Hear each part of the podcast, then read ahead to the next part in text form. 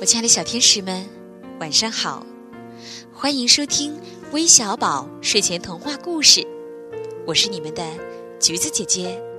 今天有五位小朋友都想听有关小花猫的故事。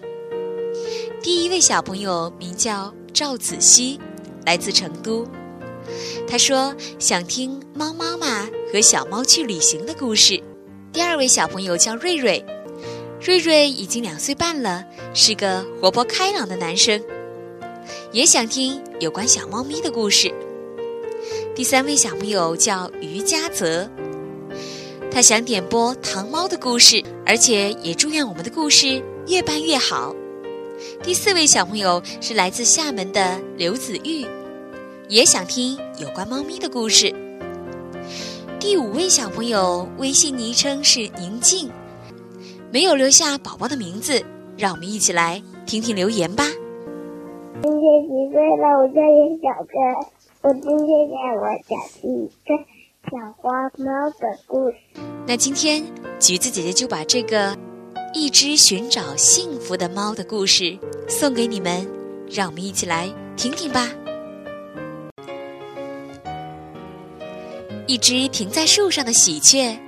看见一只猫在树底下探头探脑的，就好奇的问道：“你在干什么，小猫？”“我在寻找幸福呢。”小猫抬头看了下树上的喜鹊，回答道：“听大伙说幸福是个好东西。那你知道幸福在哪里吗？它又长成什么样子吗？”喜鹊问道。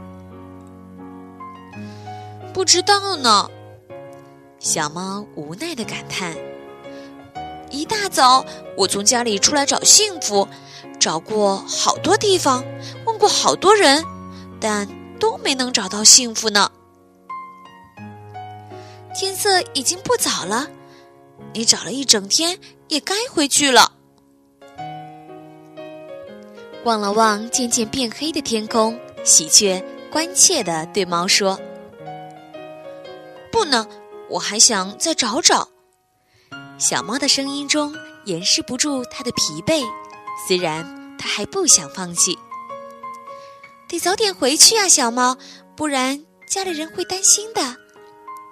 说完这句话，喜鹊就拍拍翅膀飞回家去了。当寻找了一天幸福，却什么也没找着的小猫回到家的时候，早已经疲惫不堪。在经历了一场爸爸妈妈刮起的爱的暴风骤雨洗礼后，吃饱喝足的小猫躺在爸爸妈妈身边，幸福的睡着了。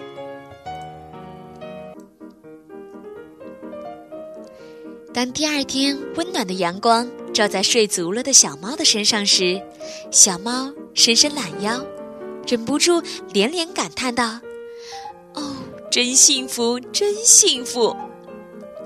这时，他看到墙角钻出了一只贼头贼脑的小老鼠，一撒步就追了上去。看到这一切，猫爸爸和猫妈妈幸福的笑了。真的，其实有时候幸福就在我们身边。亲爱的小朋友们，你们是否也和小猫一样，找到了幸福是什么呢？不妨和我们身边的爸爸妈妈、爷爷奶奶，或者是外公外婆一起交流一下。